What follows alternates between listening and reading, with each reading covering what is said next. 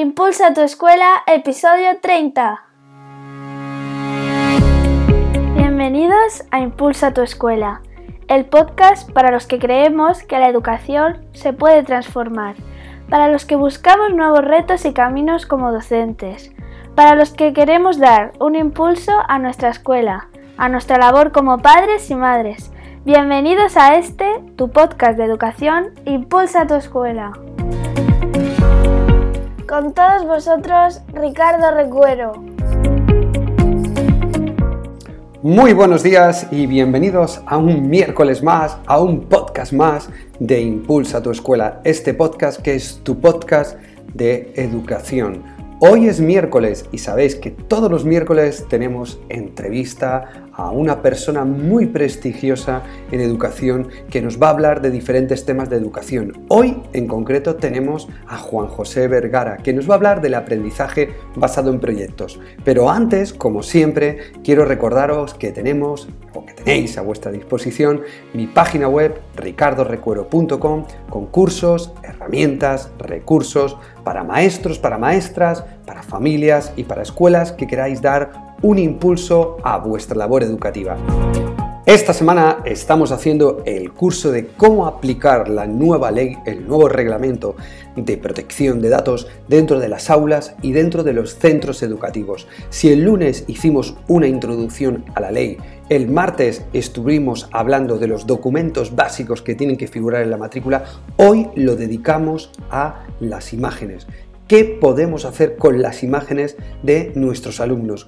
¿Las podemos publicar? ¿No las podemos publicar? ¿Las debemos distorsionar? ¿Qué aplicaciones podemos utilizar para distorsionarlas? Bueno, no te lo pierdas porque está súper chulo, súper interesante en ricardorecuero.com. Pero vamos, hoy con la entrevista, súper entrevista a una persona súper prestigiosa y que nos ha ganado el corazón a todos los que amamos la innovación educativa como es Juan José Vergara. Juan José es el autor del maravilloso libro Aprendo porque quiero, que habla sobre el aprendizaje basado en proyectos y que nos habla de una descripción paso a paso de cómo aplicarlo. Fijaros, Juan José Vergara ha sido premiado en dos ocasiones por la Fundación Telefónica. Ha sido también premiado con el Premio Vicente Ferrer de la Agencia Española de Cooperación Internacional para el Desarrollo por su proyecto El Péndulo de Follow. Es una persona súper prestigiosa cuyas formaciones son maravillosas y que hoy vamos a entrar en profundidad en uno de los métodos, una de las metodologías más utilizadas en cualquier centro innovador, que es el aprendizaje basado en proyecto. Os dejo con la entrevista.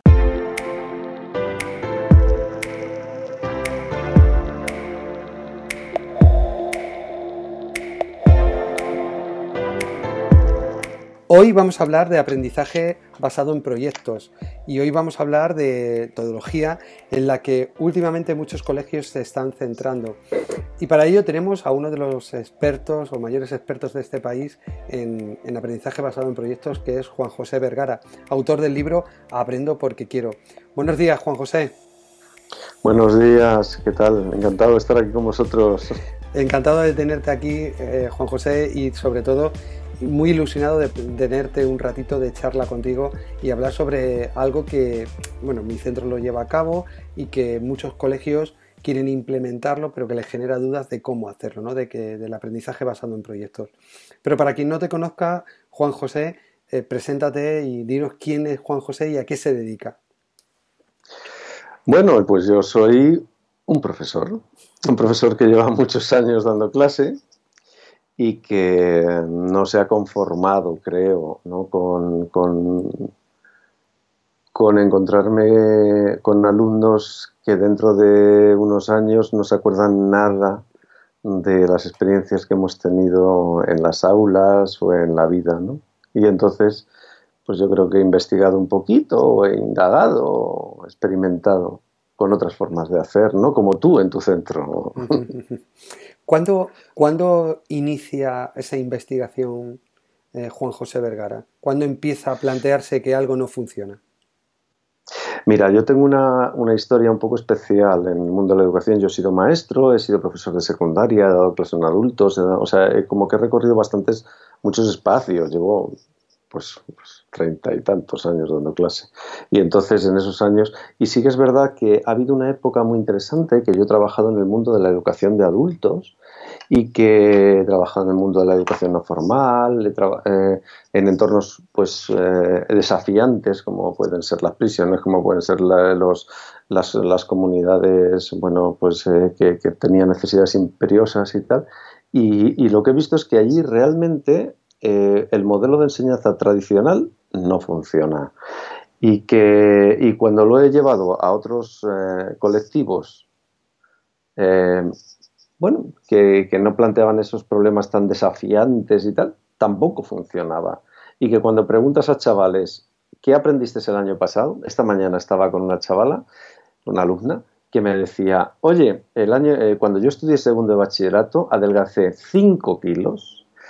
Cada vez que me preguntaban qué quería hacer, lloraba porque no sabía qué quería hacer. Y, y, estudió dos años de universidad y luego lo dejó, hizo formación profesional, no sé qué, o sea que la pobrecita bueno, eh, hay que replantearse, ¿no? Entonces, bueno, pues desde ese, desde ahí vengo, ¿no? Desde replantearme un poco que el sistema educativo tiene que dar respuesta a esas necesidades, ¿no? Claro, y en ese recorrido que has hecho de tantas etapas educativas, eh, ¿todas coincidían en que el sistema educativo fallaba? Mm, yo creo que sí. Eh, no quiero, o sea, a ver, no quiero ser extremo, no, no, no, no, no pretendo ser extremista, pero, pero sí que es verdad que el modelo tradicional de enseñanza no funciona. No sé si ha funcionado alguna vez, yo no he vivido en el siglo XIX, pero desde luego en el siglo XXI no funciona. Y mm, eso no quiere decir, ¿eh? yo, yo no soy nada fundamentalista, no creo que haya que defender, no es que la memoria no es importante, la resolución de problemas no es importante, no, no, no, si todo eso es importante. Lo que pasa es que también hay otras cosas que son mucho más importantes. Son trabajar procesos de pensamiento de orden superior, adaptabilidad, trabajo cooperativo, capacidad de, creación de nuevas respuestas, pues eh, pensamiento ejecutivo, etcétera, etcétera. Y todo eso con los modelos tradicionales de enseñanza no, no, no lo conseguimos. Y con enfoques, no digo mm, aprendizaje basado en proyectos, sino enfoques mm, centrados en los proyectos, que hay muchas respuestas para eso, yo creo que eh, el camino va más orientado. Sí. ¿Y mm, por qué crees que ahora, porque el aprendizaje basado en proyectos es algo que, viene de, atrás, es decir, que viene de hace años, lo único que pasa es que parece que ahora se ha puesto en boga y, la palabra ABP está en, en, boca de todos, pero realmente viene de años atrás. ¿Por qué crees que ahora es cuando más éxito está teniendo esta metodología? De siglos atrás, no de años atrás. Y es fantástico, pero, es que eso es, un, eso es, una gran maravilla que tiene el enfoque de proyectos. Es decir, que entender el, enfoque de proyectos lo único que está hablando es de que el aprendizaje se produce de determinada manera y que los, humanos aprendemos de una manera y no de otra. Y, que el aprendizaje, tal como eh, lo hemos recibido muchas veces, pues lo único que ha hecho ha sido pervertir eh, eh, cómo aprendemos de forma natural. No aprendemos por bloques, unidades, asignaturas, eso no es cierto. Aprendemos fundamentalmente gracias a, que nos involucremos directamente en, el aprendizaje. Eh, mira, tú aprendes cuando lo que aprendes habla de ti. Si habla del vecino, tú no aprendes, aprende el vecino. Así de claro. Entonces, eh, ¿y, qué es lo que hace que el aprendizaje hable de ti o que los contenidos hablen de ti? Pues eh, que estén organizados de una manera eh, narrativa, coherente, es decir, que te permitan vivirlos, habitarlos.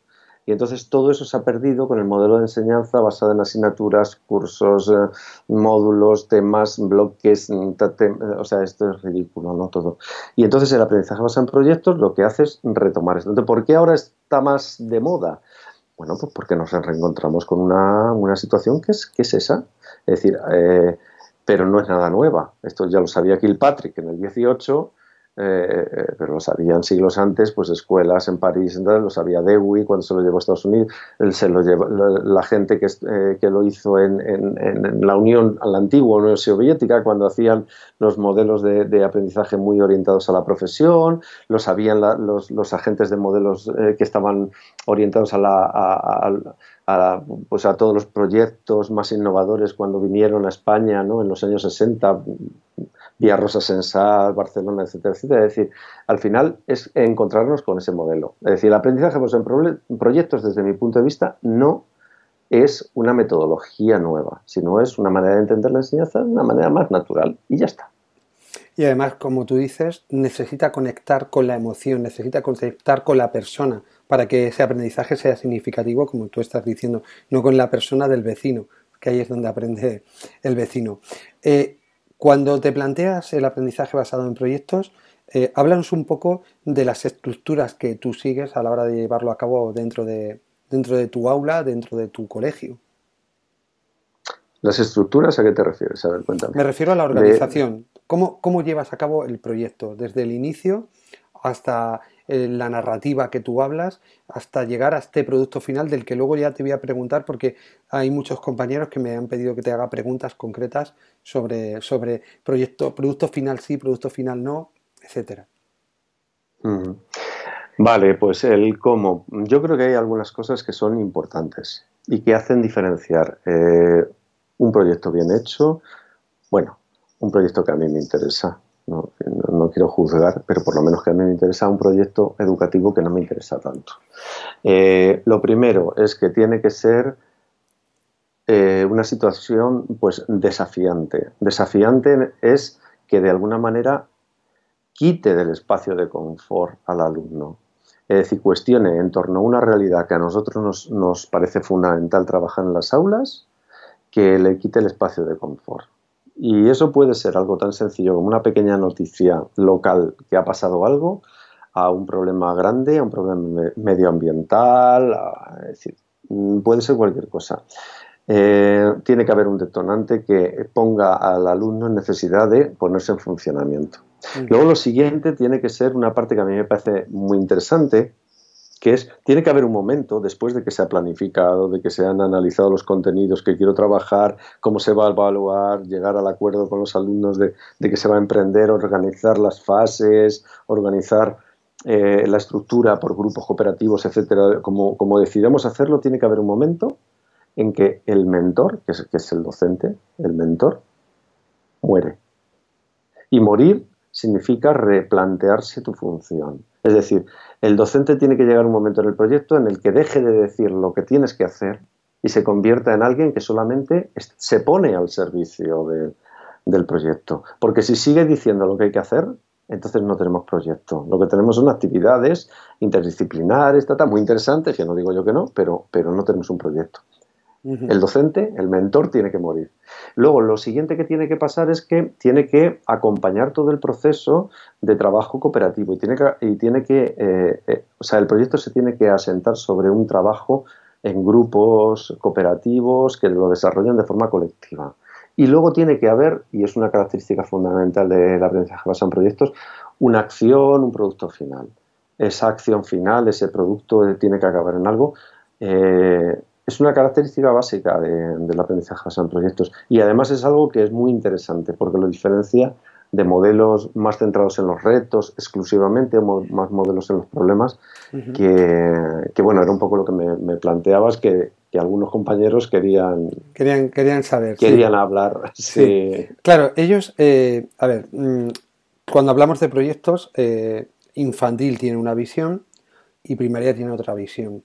Cuando hablamos en infantil nos encontramos con cómo iniciamos un proyecto, cómo se inicia esa investigación por parte de los niños, por, las edades que tienen y que requieren un gran esfuerzo por parte también de las familias para que esa investigación se lleve, se lleve a cabo. Y en primaria es más diferente porque ya los niños tienen más autonomía y son capaces de dar más pasos solos, pero sí que es verdad que en infantil genera un poco de estrés a las profesoras el hecho de que cómo eh, llevamos esa investigación a cabo. No sé cómo lo ves tú.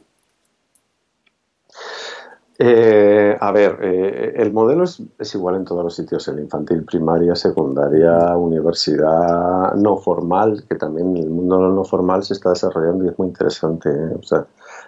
mira, yo, mm, pero cada uno tiene claro sus, claro, sus preguntas, es normal, ¿no? De decir, oye, a mí me preocupa esto de otro. Mira, en infantil, por ejemplo, preocupan mucho determinadas cosas. La evaluación, por ejemplo. Oye, ¿cómo generamos un, portafolio que se adapte a, educación infantil, pues claro, pues la parte verbal es más complicada y tenemos que trabajar desde otros ámbitos o em, mira, ¿cómo lo lanza? Y luego la investigación. En infantil es muy sencillo y la diferencia entre infantil y el resto de las etapas es una. Y es que los contenidos en educación infantil eh, están mejor hechos que en el resto de las etapas porque los tres, las tres áreas de contenidos que en general en todas las comunidades autónomas, eh, en casi todo el mundo están, es conocimiento de sí mismo, conocimiento del entorno, expresión y comunicación. Bueno, País Vasco a lo mejor tienen dos, pero luego hay una transversal. Estamos hablando más o menos de lo mismo. Están todo el rato hablando del alumno. Entonces el alumno lo que hace es aprender sobre sí mismo, sobre sí mismo, sobre su relación con otros y la manera de comunicarse. Entonces es muy sencillo establecer proyectos. En estos casos, podemos coger, plantear un proyecto y dejar el análisis de contenidos para más adelante, porque en el momento en que los alumnos empiezan a preguntar, oye, eh, ¿qué sabemos? ¿Qué queremos saber? ¿Cómo investigamos? Etcétera, etcétera, sobre este tema, es muy fácil para el maestro o la maestra puntear y decir, mira, estos son los contenidos del currículum que quiero trabajar y hacerlo ahí. en, primaria, secundaria, en universidad, en FP, en tata, de repente hay que planteárselo antes y hay que decir, a ver cómo organizo el contenido para poder, o sea, el proyecto para poder trabajar los contenidos que quiero. ¿Por qué? Porque los contenidos están diseñados de una manera mucho más artificial, están orientados, están diseccionados en materias, módulos, no asignaturas, ta, ta, ta. Entonces, ese es el problema. Pero da igual, una vez que los diseñamos, lanzamos igual el proyecto. Y entonces, a partir de ahí, el, cómo generar la fase de investigación, pues en infantil casi es más sencillo, ¿no? Es decir, en infantil es que generas un detonante, que sabemos sobre este detonante, oye, han aparecido, ha aparecido este personaje, que sabemos que ha aparecido un elefante, ha aparecido una ballena, ha aparecido unos marcianos, ha aparecido un cartero que nos ha traído una carta y un mensaje, ¿no? Es decir, pueden ser mil cosas, y luego que sabemos sobre este tema, que queremos saber ¿Qué podemos hacer para resolver este problema? Salen distintas líneas, son itinerarios de investigación. ¿Quién nos puede ayudar? Las familias son un elemento, pero no solo. ¿eh? O sea, es decir, eso de que cuando trabajamos por proyectos es que si no tenemos familias, mira, yo conozco montones de situaciones, muchas veces desafiantes, que trabajan por proyectos y que no tienen a las familias colaborando en absoluto y son centros que trabajan maravillosamente bien por proyectos. O sea, que trabajen las familias es fantástico, pero eh, está la comunidad, están las asociaciones, están los profesores, está el resto de, de compañeros, etc. desde ahí. Y en los mayores, pues igual, en los mayores sucede exactamente igual, es decir, les planteamos un reto, o sea, una situación desafiante que les mueve, digamos, el espacio de confort y a partir de ahí, oye, eh, qué necesitamos hacer para resolver este reto, para emprender esta aventura que queremos emprender y, bueno, cómo generamos itinerarios. El sistema es el mismo. Claro. Eh, mm, sabes que luego eh, escuchas muchas teorías, escuchas muchas eh, filosofías sobre los proyectos. Están los que dicen que el proyecto tiene que surgir de los alumnos, otros que dicen que puede estar dirigido o predirigido. ¿Tú de qué eres partidario, Juan José? ya, este es un clásico. Pues mira, yo te voy a decir la realidad. Yo, yo llevo muchos años dando clase y llevo muchos años escuchando a, a gente que hablan de proyectos y han hecho pocos proyectos. Y entonces lo único que te puedo decir es que eh, eh, entiendo, eh, entiendo la visión y además, bueno, pues si lees a Kilpatrick, lees a pues dices, oye, es que el proyecto tiene que salir espontáneamente de los intereses del alumno. Y yo digo, pues muy bien. Pero poner un detonante que obligue a los alumnos a generar una mirada en torno a un tema nos permite trabajar determinado tipo de temas que son fundamentales. Mira, si yo quiero que trabajen sobre el consumo o genero un detonante que haga que se miren a sí mismos en torno al consumo o a los alumnos nunca les va a salir espontáneamente que trabajen, que hacer un proyecto sobre sus prácticas de consumo. Tengo que enfrentarles a ello. Entonces, generar esto a mí me parece necesario y lo hago. Eh, entiendo, ¿eh? entiendo que hay visiones mucho más... Mira, hace tiempo estaba trabajando con, con, un grupo, con grupos de profesores y había un grupo de profesores de un centro, no te voy a decir dónde, claro, lógicamente, ¿no? decía, oye, eh, y entonces yo les dije, oye, que se puede generar un proyecto, se podemos generar un detonante que les polarice la mirada en torno a un sitio y a partir de ahí trabajar. Y me dicen, no, no, no, Juanjo, es que, y esto que me has dicho tú, ¿no? Es que solo puede salir el, proyecto de, un, mm, un, interés espontáneo del alumno. Y entonces les pregunté, digo, ah, bueno, vale. Digo, ¿y vosotros qué proyecto estáis haciendo? Y me dicen, no. Me dijeron, ¿eh? Me dijeron, no. Dicen, nosotros, eh, es que el año pasado nos hemos tirado todo el año analizando los intereses de los alumnos. Entonces, este año lo que hacemos es que vamos a analizar cuáles son sus intereses y al año siguiente vamos a diseñar un proyecto. Y entonces yo le dije, bueno, vale, pero es que yo tengo sangre en las venas, yo necesito trabajar. Entonces, mi posición es así de práctica y, a lo mejor de, de, poco académica, pero más práctica. Claro, yo es que te encuentras con los puristas, como tú dices, ¿no? Y que y que todo el mundo te cuestiona eh, de si tiene que ser dirigido, o no dirigido, etc. Eh, lo que me preguntaban los profesores, aunque ya, ya me lo has adelantado, ¿producto final sí, producto final no? ¿Qué tipo de producto final es el adecuado para un proyecto?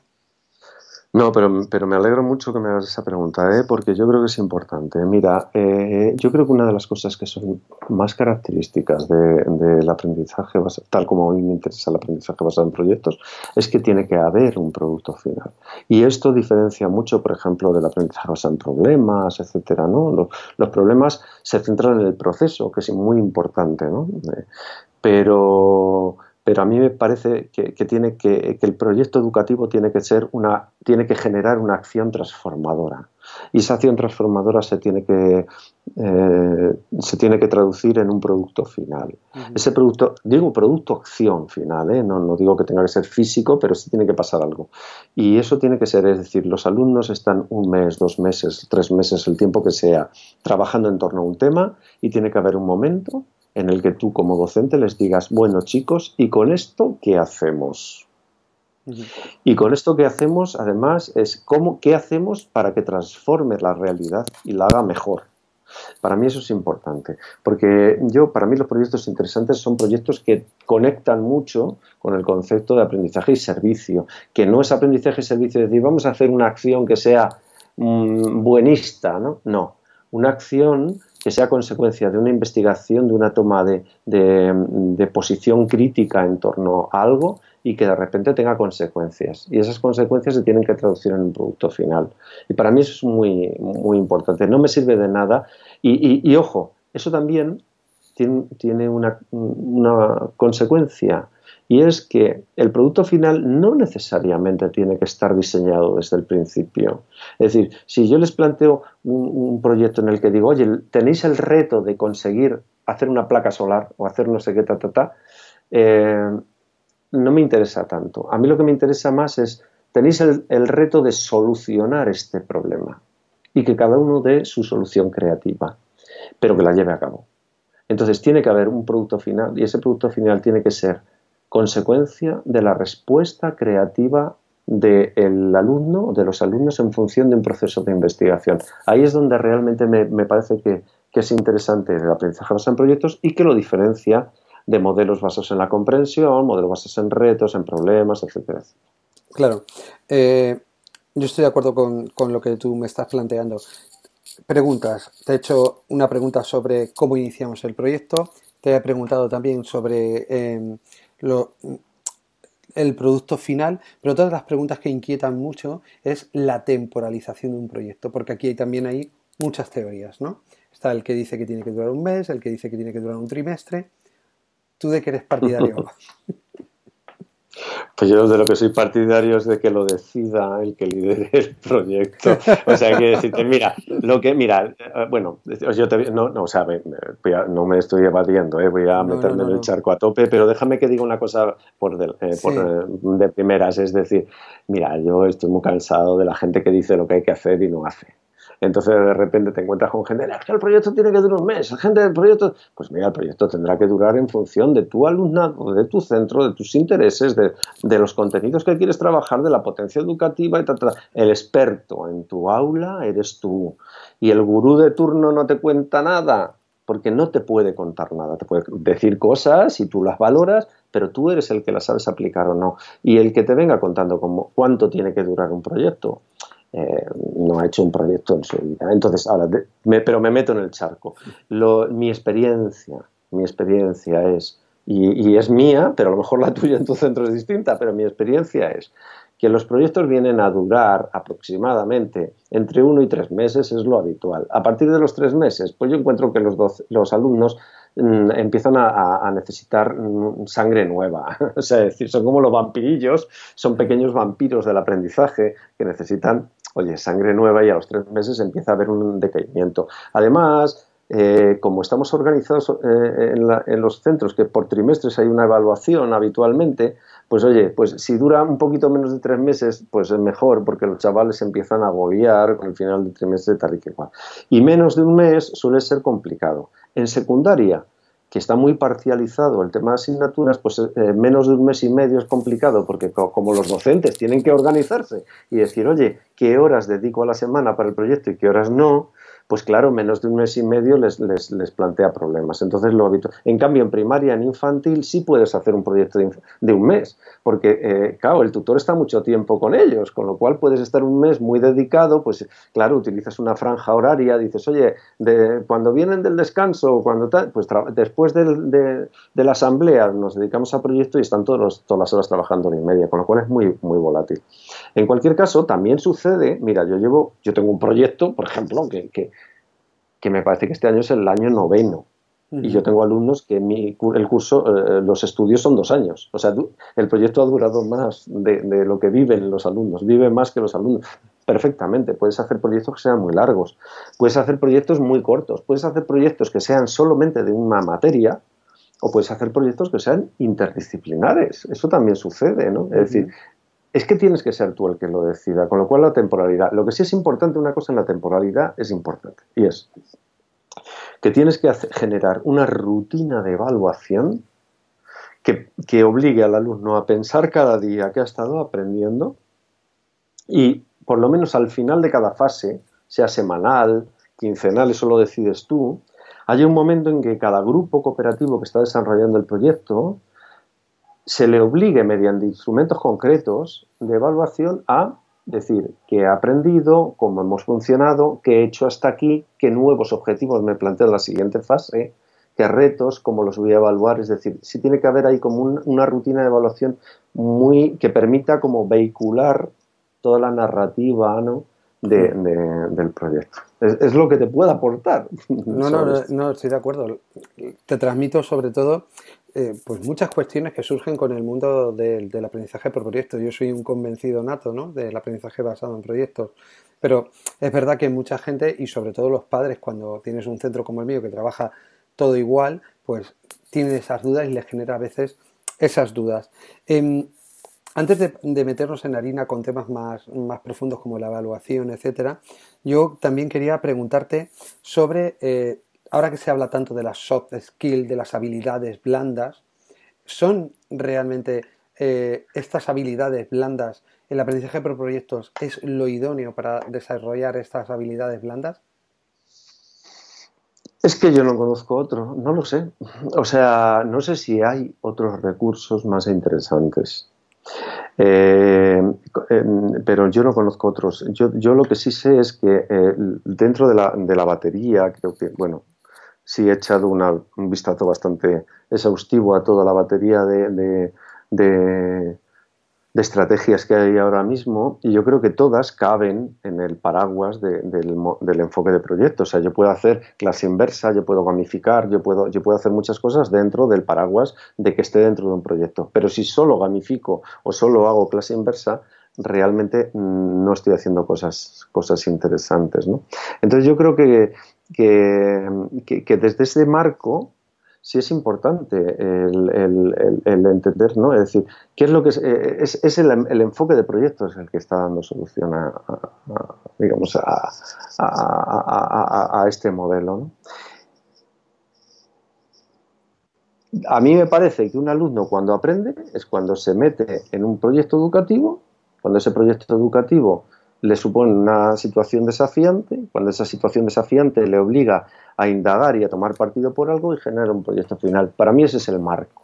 Y luego a partir de ahí no sé qué estrategias hay. Claro.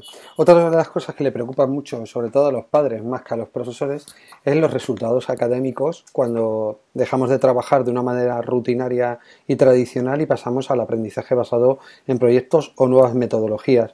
Yo me acuerdo que en la charla que diste en, nuestro cole, aparte del tema de las habilidades blandas, los contenidos duros, me acuerdo que me quedé con que eh, nos decías, nosotros aquí estamos trabajando la excelencia y los padres no deberían de preocuparse porque estamos trabajando por la excelencia. ¿Qué podemos lanzarle a los padres de mensaje tranquilizador para que sepan que realmente trabajar por proyectos es mejor aún para los resultados académicos que una escuela tradicional pura y dura? Ya, pero ahí volvemos un poco al, mismo tema de antes, ¿no? El tema de, qué, es lo que hay que enseñar, ¿no? Eh, las, llamadas habilidades blandas, ¿no? Es decir, o las competencias, el aprender a aprender, ¿no? Es decir, la construcción del pleno, es decir, de, alguna manera estamos moviéndonos, hemos girado de pensar que el aprendizaje tenía que ir desde entenderse como un producto a entender, como contaba hace un minuto, como un proceso, ¿no? El proceso en el que un docente, un alumno, un aprendiz, digo un alumno, un aprendiz, todos, nos, metemos en, un proyecto de aprendizaje y lo desarrollamos y generamos un producto final. Entonces, para esto lo importante no es tanto acumular contenidos, sino desarrollar habilidades. Y esas habilidades, bueno, habilidades, ahora se habla mucho de las habilidades blandas, ¿no? De las habilidades de relación, habilidades ejecutivas, pero o al aprender a aprender o las competencias. Y entonces yo, yo creo que, que, tenemos que movernos en, eh, eh, un poco en, ese marco. ¿no? El, marco al final es, es decir eso. ¿Pero para qué? Pues para la, excelencia, para excelencia, es decir, para, para generar resultados mejores. Las investigaciones sobre ABP dicen que mm, para los llamados procesos de pensamiento de orden inferior, el ABP puntúa ligeramente mejor que otros, otros enfoques, otras metodologías. Eh, es decir, que para la memorización, esos procesos, que son importantísimos en el aprendizaje, no nos olvidemos también, son muy importantes, puntúa un poquito mejor, no mucho mejor, pero un poquito mejor, pero no mucho mejor. Sin embargo, para procesos de pensamiento de orden superior, como es el desarrollo del pensamiento creativo, pensamiento ejecutivo, eh, pensamiento crítico, etcétera, etcétera, puntúan muchísimo mejor. Entonces, ¿qué ocurre? Pues no lo sé. Yo fíjate que plantearía siempre, así un poco en plan broma, pero, pero no tan broma, plantea mucho a las familias de tú, a tu hijo o tu hija, ¿qué es lo que quieres para él? entonces todos dicen, hombre, pues pues que sea feliz, que triunfe en la vida, ¿no? Triunfe en la vida personal y que triunfe en la vida profesional y que triunfe, ¿no? Pues que, pues, pues que sea un líder. ¿Y qué es eso? Pues que triunfador, pues, jo, pues que, pues que pueda hacer lo que quiera él, que no le manden, que sea él el que de alguna manera pueda decidir lo que hace, tanto en su vida como en su profesión como en su tal. Ah, vale, vale. Bueno, pues para esos es para lo que hace falta desarrollar eh, eh, esas habilidades. Porque resulta que para, para aprender cosas que solo necesitas hacer cuando te mandan, para eso no te hace falta el aprendizaje basado en proyectos. Con las habilidades de pensamiento de orden inferior tiene bastante. Entonces, claro, si, si, lo que quieres son líderes, estoy hablando de líderes, ojo, ¿eh? líderes no solo profesionales, sino líderes en el sentido personal, de compromiso comunitario, etcétera, Gente que sean proactivos, Hombre, necesitas desarrollar pensamiento crítico, pensamiento creativo, capacidad de ejecución, etcétera, etcétera. Claro. Pues, eh, pues hay que enfocarlo en proyectos, desde mi punto de vista. Estoy de acuerdo contigo. Mm, uno de los, hemos hablado de los contenidos, los resultados académicos. Eh, una de las dificultades mayores que tienen los profesores generalmente en el aprendizaje basado por proyectos, y tú lo mencionabas anteriormente, es la evaluación. ¿Cómo mm, enfocamos de manera adecuada la evaluación? Porque genera también mucho estrés eh, la evaluación, no en la, evaluación del aprendizaje por proyectos, sino realmente que estás evaluando por proyectos, pero estás obligado por ley a poner unas notas. Ya, eh, ya. Este es un, este es un clásico, ¿eh? me estás planteando todos los clásicos. mira, claro, mira, eh, bueno, yo creo que compartimos esa idea, ¿no? Es decir, para mí la frase es, y la llevo tuiteando mucho tiempo, y, es eh, evaluar no es calificar. Eh, eh, calificar es etiquetar, es poner un número y evaluar es reflexionar. Y bueno, pues calificar es obligatorio, lo hacemos, nos entra en el sueldo, ¿no? pues ya está, pero nos conformamos con ello. Esa es la pregunta. ¿no? Es decir, lo interesante de la evaluación es que se convierta en un proceso en el cual elaboramos una serie de instrumentos que obligan al alumno a hacerse determinadas preguntas. ¿Y qué preguntas son estas? Pues una es que has aprendido, que de ahí ya sale la calificación, eso está claro, pero luego, ¿dónde puedes ver esto en tu vida? ¿Cómo te ayuda a mejorar la comprensión de lo que has aprendido? ¿Cómo te cambia como persona? ¿Qué haces con ello? ¿Qué, decides hacer con ello? Entonces ahí se genera una rutina de evaluación mucho más interesante que tiene que ver solamente con la calificación. Y además, dice nada, claro, pero es que a mí solo me obligan a poner un número de ya, ya. Eso es lo que tú te crees, porque resulta que todas las normativas de evaluación que están saliendo, mm, léase el decreto sobre competencia, la orden sobre competencia, evaluación de competencia, etc., dicen no, no, es que tú tienes que evaluar las, habilidades desarrolladas de un alumno para ser capaz de dar respuestas reales a una situación concreta. Ah, para eso hace falta que el alumno reconozca que esa situación no solamente es tal, sino que está en su realidad, que le ayuda a mejorar cómo, es esa realidad nuevamente, eh, y que tiene que tomar la decisión de hacer algo con ella y tiene que dar una respuesta que va a ser en definitiva lo que se le va a evaluar. entonces, el tema de la evaluación, claro. Entonces dice, claro, entonces tengo que plantearme la evaluación de otra manera. Pues claro, lo que tienes que hacer es hacer que los... Entonces, ¿tengo que aprender instrumentos nuevos? No, no necesariamente. Lo que tienes que hacer es, eh, o, o sí, no lo sé, tú sabrás, pero lo que tienes que hacer es pensar cómo esos instrumentos de evaluación te sirven para obligar al alumno a reflexionar sobre la experiencia de aprendizaje que ha tenido. Eso es lo interesante. Entonces, ¿cómo hago que un examen obligue al alumno a pensar sobre lo que ha aprendido? ¿Cómo hago que un alumno eh, tenga que pensar sobre lo que ha aprendido todos los días en clase? A lo mejor tengo que hacer un diario de aprendizaje. ¿Cómo hago para que me documente libremente o me demuestre libremente lo que he aprendido. Hombre, a lo mejor tengo que hacer un portafolio para que me documente las evidencias de aprendizaje. ¿Cómo hago para que un alumno pueda decidir lo que ha aprendido y lo que no ha aprendido? Hombre, a lo mejor tengo que, generar documentos de autoevaluación. Entonces, al final, claro que te planteas cosas nuevas, ¿no? Ese es el cómo desde mi punto de vista. Claro. Eh, mm, voy con otro clásico, voy de clásico en clásico. Eh, otra de las cosas que más le preocupan a los padres en los colegios como el nuestro que trabaja por proyectos es la transición a secundaria. Tú trabajas en secundaria, nosotros mm, hacemos una transición con un centro clásico, no hay evolución, no hay innovación y eh, los padres se preocupan muchísimo por ese salto, por ese abismo que se produce. Eh, la pregunta, a ver, nosotros lo tenemos claro, vemos los resultados de los alumnos que han pasado secundaria, pero sí que es verdad que a los padres les inquieta mucho es cuando lleguen allí y se encuentren con la cruda realidad, libros, los agrupamientos de uno en uno o de dos en dos, cómo se enfrentan estos niños y si va a haber una bajada de resultados por parte de ellos. Ya, sí, no, te entiendo. Bueno, lo primero que sí que te debo reconocer, ¿eh? porque recuerdo cuando estuve trabajando con vosotros y tuve la ocasión de conocer a, las familias con las que trabajas, eh, realmente es un colectivo espectacular, maravilloso, emocionado. Y entonces, o sea, me apetecería como trasladarles un, abrazo, ¿no? Porque, porque tienen un compromiso con el aprendizaje de sus chavales que es, que es, que es maravilloso. Y además decían esto, decían, jo, Juanjo, pero ¿y qué les decimos a los de secundaria? Incluso me decían, vente y se lo contamos a los de secundaria. Eso me decían, ¿no? Sí, sí, sí. Y, y, eran, bueno, pues, eh, o sea, pues hay que enviarles un, un abrazo muy fuerte a este colectivo porque están en la línea.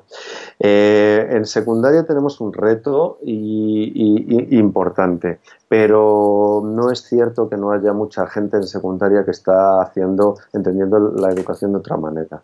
Mira, en secundaria tenemos un problema, y el, eh, bueno, en secundaria en la universidad, pero secundaria sobre todo, y es que eh, en primaria eh, los docentes son profesionales de la educación, son maestros, ¿no?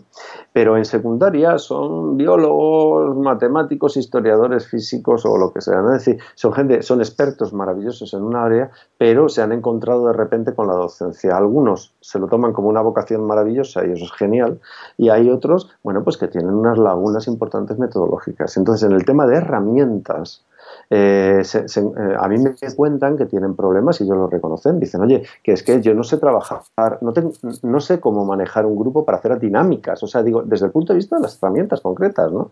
O cómo hacer cosas. Entonces, claro, reproducen modelos muchas veces, en algunas ocasiones, modelos educativos muy tradicionales, la clase magistral, etcétera, etcétera.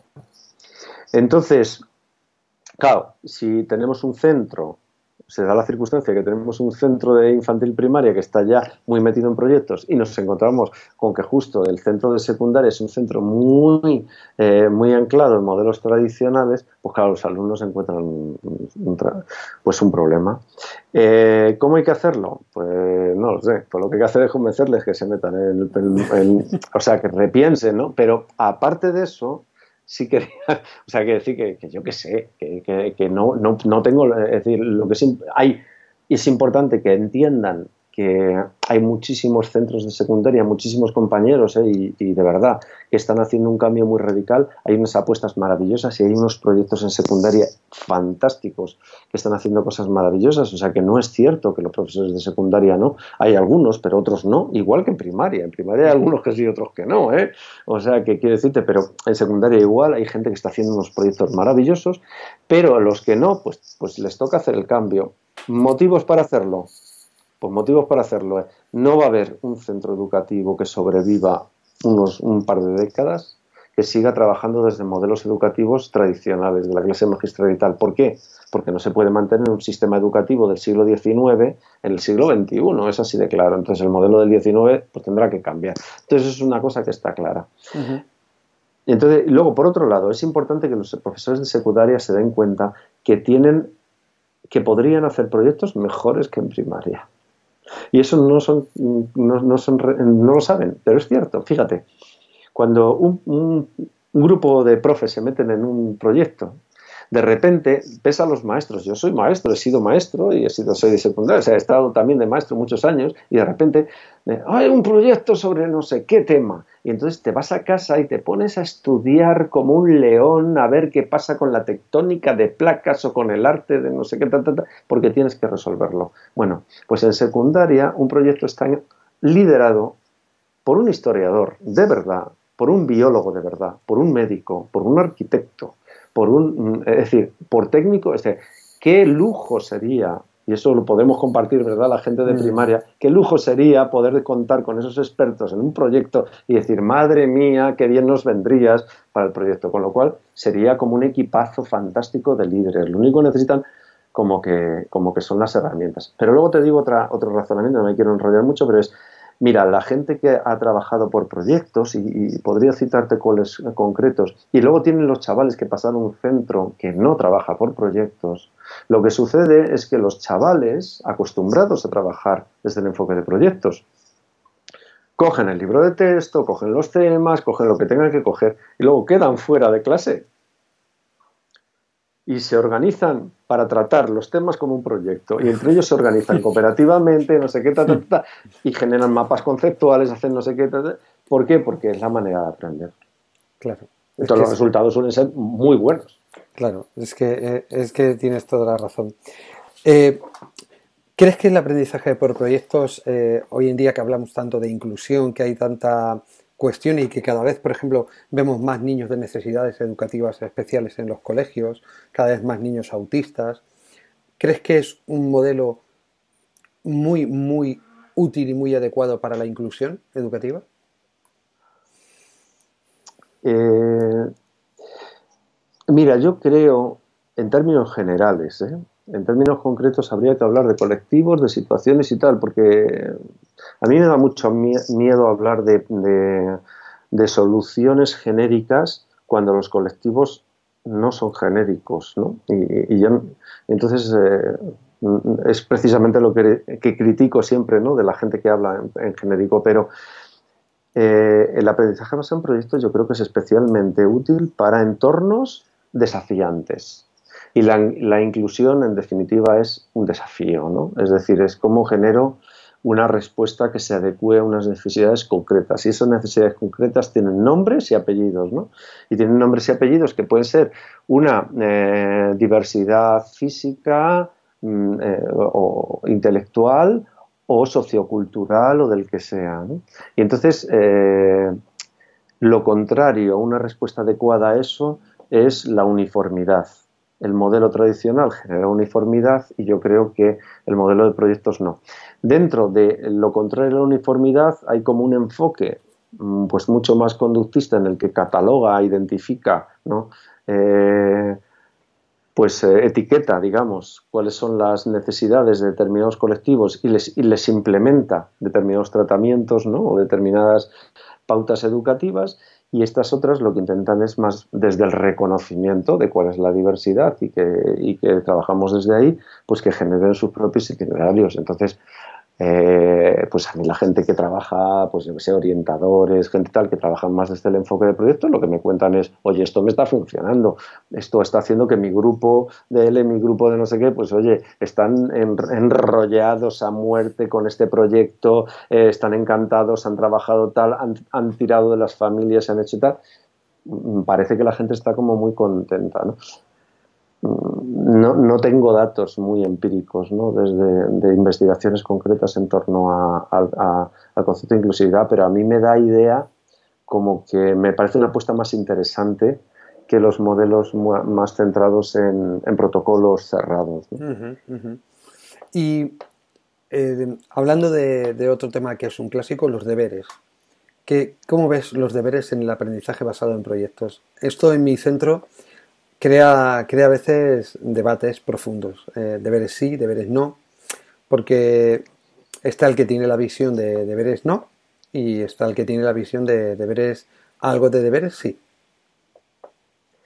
Ese tema eh, eh, hace el año pasado o el anterior. Este fue muy interesante porque estuve trabajando con el, me pidieron el Consejo Escolar de la Comunidad de Madrid que, interviniera en, este debate, que estaban intentando regularlo y generando, generando un informe para que se regulara legislativamente o no, y incluso se generó una, publicación sobre, se titula así, las tareas después de la escuela, ¿no? en la Comunidad de Madrid.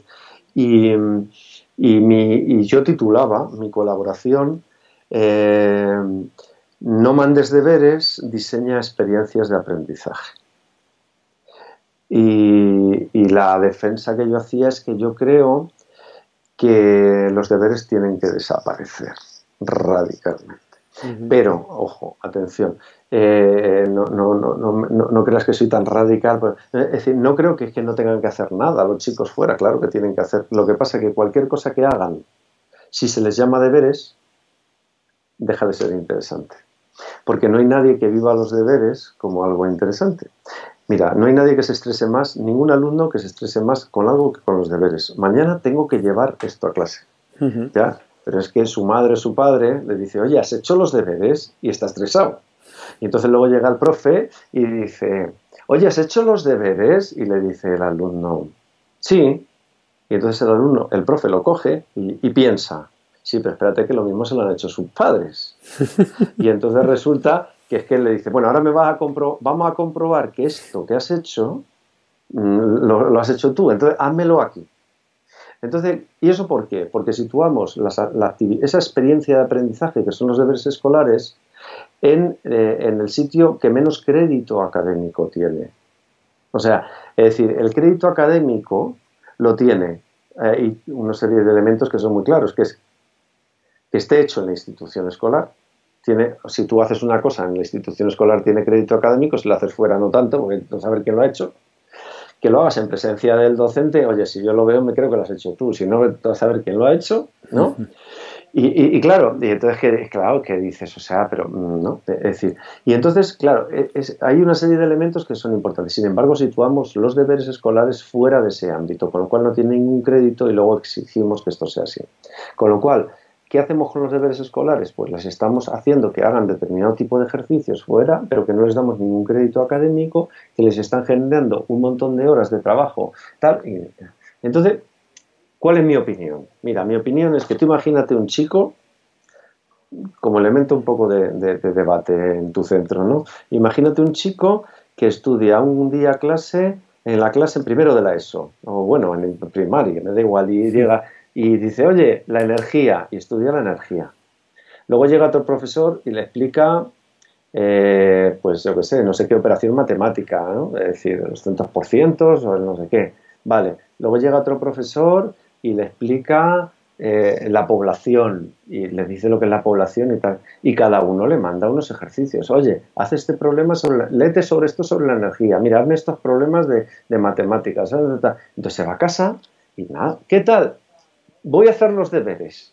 Se pone a hacer los deberes. Hace los deberes de, ciencia natural, eh, o sea, naturaleza, historia, ta, ta, ta. Lo hace todo y dice, bueno, ¿y ahora qué haces? Pues voy a jugar con la game un poco, tengo necesito, sea, me he tirado ahí tres horas como un loco, tal y que cual. Bueno, pues no ha hecho lo más interesante que podía hacer, que es coger con su familia, bueno, su padre ha estado, su madre ha estado diciendo, oye, has hecho los deberes, no salgas de ahí hasta que no hayas hecho los deberes, no enciendas el internet hasta... Vale. No ha hecho lo más interesante que podría hacer, que es coger, sentarse con su madre, su padre, y coger el recibo de la luz saber qué es eso de la energía eléctrica, saber dónde está en su casa, saber cuánto le cuesta, qué podría hacer para mejorar el recibo de la luz, echar cuentas de eso, saber qué, consecuencias tendría eso en términos económicos, trata de su familia, de su entorno, de su barrio y llevar esa conclusión al día siguiente al cole. Habría estudiado los contenidos de todas esas asignaturas y habría sido interesante. ¿Eso era hacer deberes? Yo creo que es vivir una experiencia de aprendizaje. Entonces, no hagas deberes, genera experiencias de aprendizaje. Hay que hacer muchas cosas fuera, pero aprender cosas interesantes, no rollos. Y que sí, que sí, estoy de acuerdo contigo. Y eh, estoy terminando ya las preguntas. Eh, ¿Eres partidario de la repetición o no eres partidario de la repetición de curso? Y estamos hablando de un entorno de, de aprendizaje basado en proyectos. Es que, mira, yo, yo creo que tenemos un problema. Esto del, curso, no curso. Mira, estamos un poco. Yo, parece que me voy a meter con el pobre Piaget y no me quiero meter porque fue fantástico. El, es, que, es que formuló sus teorías en el año 50 y entonces en el año 50 del siglo pasado, digo, dice, oye, ¿qué dice este hombre? Dice, oye, que es que hay que, eh, que aprendemos distinto en función de la edad y, del momento madurativo y tal. O sea, bueno, dijo muchas cosas interesantes, pero es que de repente eso se ha convertido en el único dogma de aprendizaje que existe. Y a mí me parece muy bien, y eso es, hay que tenerlo en cuenta, pero no es el único. No es cierto que aprendamos mejor eh, exclusivamente haciendo grupos uniformes en función de la edad. Y entonces resulta que es que esto de, repetir, no repetir, se genera, o sea, eh, se, construye en base al criterio de decir es que los cursos, la, eh, de, las propuestas de aprendizaje tienen que estar en virtud de hacer homogéneos los grupos de edad. Bueno, pues es que luego ha habido otras teorías de aprendizaje que dicen cosas tan valiosas como las que dijo Piaget y que no, no están fundamentando nuestras programaciones educativas. Los construccionistas que dicen, oye, aprendemos mejor juntos que en separado. Los enactivistas que dicen, oye, que es que aprendemos en la acción. De repente aparece gente que dice, oye, que no tenemos en inteligencia, que tenemos por lo menos ocho hay gente que dice, oye, hay gente que dicen, oye, que el conocimiento está distribuido, está en la red y que lo que se trata es de construir el PLE. Hay gente que está diciendo, oye, que las competencias, que las habilidades blancas. O sea, hay muchas cosas y nosotros, eh, tú coges una programación del cole y entre la programación del cole es, no, no, no, Piaget, Piaget, sí, Piaget dijo cosas muy interesantes, pero que ha habido otras gentes que han dicho otras cosas. Y vamos a incluir y vamos a, pensar, a repensar. Entonces, lo de repetir curso, pues no lo sé. Eh, eh, es que no lo sé. Yo, desde luego, no soy muy partidario, en principio, de la idea de que una persona pierda su situación, su contexto social en función del aprendizaje, salvo que sea aconsejable. ¿no? Es decir, es que eh, a lo mejor a una persona le viene bien conocer a gentes nuevas para aprender cosas nuevas. Desde luego, si van a vivir la misma experiencia de aprendizaje repetida, tema 1, tema 2, tema 3, tema 4, tú me contarás exactamente qué le aporta a esa pobre persona más que perder a sus amigos, sus alumnos o no sé qué. Ahora, encontrarse con situaciones desafiantes que son eh, excesivas para, para ellos, joroba, pues eso tampoco les viene bien. Entonces yo, yo, yo no tengo un, no tengo un, no, sé, es decir, no tengo una solución clara, ni tengo una opinión clara para ella. Yo lo que tengo es más bien la crítica a un modelo educativo que estandariza a los alumnos en función exclusivamente de su edad y no en función de sus intereses, en función de la visión Mm, que tienen mm, pues sus mentores, que son los docentes, en función de, sus, de su entorno sociocultural, en función de sus posibilidades, ¿no? Es decir, y a partir de ahí, pues a partir de ahí, porque no nos sentamos a hablar desde ahí y buscamos soluciones. Y a lo mejor, pues a lo mejor llegamos a la conclusión de que sí repetimos o no repetimos, o con unos sí o con otros no, no lo sé. Yo eh, estoy un poco ahí. eh, Juan José, en, recomiéndanos un par de libros para, profesores o para padres que crees que pueden ser muy interesantes de leer. Pues es que, eh, no sé, eh, a mí me cuesta mucho esto de, pues hay, decenas de libros muy interesantes y algunos que, que son como muy reveladores en, ideas pero, pero luego muchas veces se te queda el, eh, el, amargor de decir, pero la persona que lo está contando era un docente. Eh, hay gente que cuentan cosas pues como padres casi, ¿no? Pues, pues Catherine o gente, o sea, decir, hay gentes fantásticas, ¿no? Que cuentan cosas maravillosas, pero luego otra, y dices, pero bueno, y desde el punto de vista educativo, y luego gente que cuentan desde el punto de vista educativo dice, sí, pero eran docentes, ¿sí, no? Yo más invitaría, más que a libros, y, fíjate que, y mira que yo he escrito un libro, que voy a sacar otro ahora, que, ¿no? Que decir que tal, pero yo lo que invitaría a la gente es que se hiciera un paseo por, por la red, porque creo sinceramente que el cambio en educación no está viniendo tanto de los teóricos, sino está viniendo de los prácticos. Entonces hay gentes eh, en las redes que están haciendo desde, desde los perfiles de, de, pues de Twitter hasta blog especializados y tal, están haciendo aportaciones que muchas veces son mucho más valiosas que los libros. Entonces yo invitaría a que, a que investigaran un poquito. ¿no? Acotar la innovación en, ahora mismo en, la red supone leer 8, 10, 15 blogs, o sea, casi podríamos, ¿verdad?, decirlos con los números. Y entonces sería muy fácil. O sea, que yo mi invitación sería ir a la red. Eh, tu libro Aprendo porque quiero, para mí, a mí me encanta. Eh, en mi colegio pues eh, es un manual de referente mm, para todos los profesores. Pero háblanos un poquito sobre ese libro que en breve va a salir, si quieres. Adelantarnos algo. Claro, encantado. Fíjate, además le he dedicado un par de años o tres de trabajo. Se va a llamar eh, Narrar el aprendizaje. Eh, la fuerza del relato en el aprendizaje basado en proyectos. Ese va a ser el título. Va a salir ahora, en octubre, y va a salir también en la misma editorial, en, la que a mí me ilusiona mucho porque me parece como la colección de referencia educativa ahora mismo que hay desde hace años, que hay, eh, yo creo que la BIE, la Biblioteca de Innovación Educativa de SM, ahora mismo es la, a mí me hace mucha ilusión ¿no? publicar allí porque creo que es la, es la... Y este libro, lo que ocurre, el, la razón de hacerlo fue la siguiente. Yo he hecho muchos proyectos y hay algunos que me interesan y otros que no. O sea, como que de repente veo un proyecto que son maravillosos, muy bonitos, y digo, mm, pero mm, no. Y otros que digo, jo, esto sí es el gran proyecto, con esto han aprendido, se enganchan tal y no se les olvida. Y entonces pensé, digo, bueno, ¿y cuál es la clave? Y una de las claves, no digo que sea la única, pero por lo menos sobre la que he investigado, es decir, eh, cuando un proyecto tiene una estructura narrativa determinada, se convierte en algo que los alumnos viven de verdad y entonces el aprendizaje eh, se convierte eh, en algo real. Cuando no tiene esa estructura narrativa, se parece más a trabajo interdisciplinar, a centros de interés, ¿no? que son interesantes pero no son proyectos.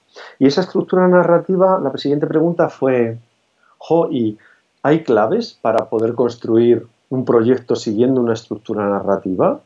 Y entonces sí la hay, porque eh, las narraciones, eh, hay mucho investigado sobre cómo hacer buenas narraciones. Entonces, ¿cómo podemos traducir todo lo que se sabe a cómo hacer una buena narración al diseño didáctico? Y entonces esa es la respuesta del libro, es decir, cómo podemos generar un detonante que realmente ilusione, que comprometa al alumno, cómo podemos hacer que eso involucre al alumno, cómo podemos entender las dinámicas de los grupos en términos narrativos y hacer que sirvan para tal y que al final eh, los alumnos se sientan como el héroe de una aventura, que la aventura es aprender, pero esa aventura les lleva a la resolución, ¿no? como en El Señor de los Anillos, a encontrar con el anillo que cambia un poco, que viene a arreglar la situación. ¿no? Entonces, esa estructura narrativa está muy investigada en otras ramas, en educación no, y yo creo que se adapta muy bien al aprendizaje basado en proyectos y bueno, eh, en eso consiste este libro. Sería una segunda parte de Aprendo porque quiero. Deseando de leerlo también. Eh, Juan José, ¿dónde te pueden encontrar las personas que quieran encontrarte en la red o en las redes sociales? Bueno, a través de mi web, eh, que es juanjovergara, todo seguido, juanjovergara.com ahí estoy, tengo, bueno, aparte de, yo intento colgar ahí casi todo, pues si cuando me envíes el enlace de esta entrevista, ahí estará, estaréis colgada y estaré compartiendo con vosotros y, todas las cosas que he hecho, muchas, y también está desde mi correo hasta mi teléfono, es decirte que más fácil contactar y muchos proyectos que he hecho. juanjovergara.com pues Juanjo, ha sido un placer hablar contigo. Eh, creo que siempre aprendemos escuchándote y sinceramente el mundo de los, del aprendizaje basado en proyectos es un mundo apasionante. A mí me encanta y yo que te he visto en un taller en persona, creo que a todo el mundo le gustaría escucharte en persona, además de en este podcast, porque transmites mucho y mucho valor. Oye, muchas gracias, muchas gracias por invitarme, Ricardo, porque además encima eh, el proyecto que tú tienes en el cole, o tenéis, por supuesto, en el cole es, realmente innovador. O sea, es decir, es un centro que, que tanto, no solo por vosotros, eh, por vosotros, por el alumnado y por las familias, cuando vas allí es que respiras realmente, es un centro realmente innovador ¿no? y, que apuesta directamente pues, no solo por el modelo de proyecto, sino por el modelo de vamos a aprender entre todos, que entre todos vamos a generar una, una experiencia espectacular. Así que, pues muchas gracias, oye, por invitarme a tu espacio y para lo que queráis. O sea, un abrazo a ti y a todas vuestras familias. ¿eh? gracias, Juanjo. Muchísimas gracias por estar aquí y a ver si nos vemos pronto, ¿vale? Un abrazo muy grande. Claro que sí, un abrazo. Un abrazo, Juanjo. Hasta aquí la entrevista de hoy a Juan José Vergara, autor del libro Aprendo porque quiero ya estamos deseando de leer su nuevo libro que sale ahora en octubre y que como él nos ha anticipado se llama La narrativa del aprendizaje basado en proyectos. Es el momento entonces de dejar atrás las dudas y de empezar a trabajar, a aplicar esta metodología de aprendizaje basado en proyectos, de desarrollar estas habilidades blandas de las que hablamos que serán tan beneficiosas para nuestros alumnos y para su aprendizaje. Hasta hoy nada más quiero daros las gracias nuevamente por vuestros comentarios, por vuestras reseñas de 5 estrellas en iTunes y sobre todo por estar ahí, por estar escuchando, porque este podcast, como siempre os digo, no sería posible sin vosotros. Nos vemos el viernes en una nueva edición de Píldoras Educativas. Hasta entonces, nos vemos. ¡Chao!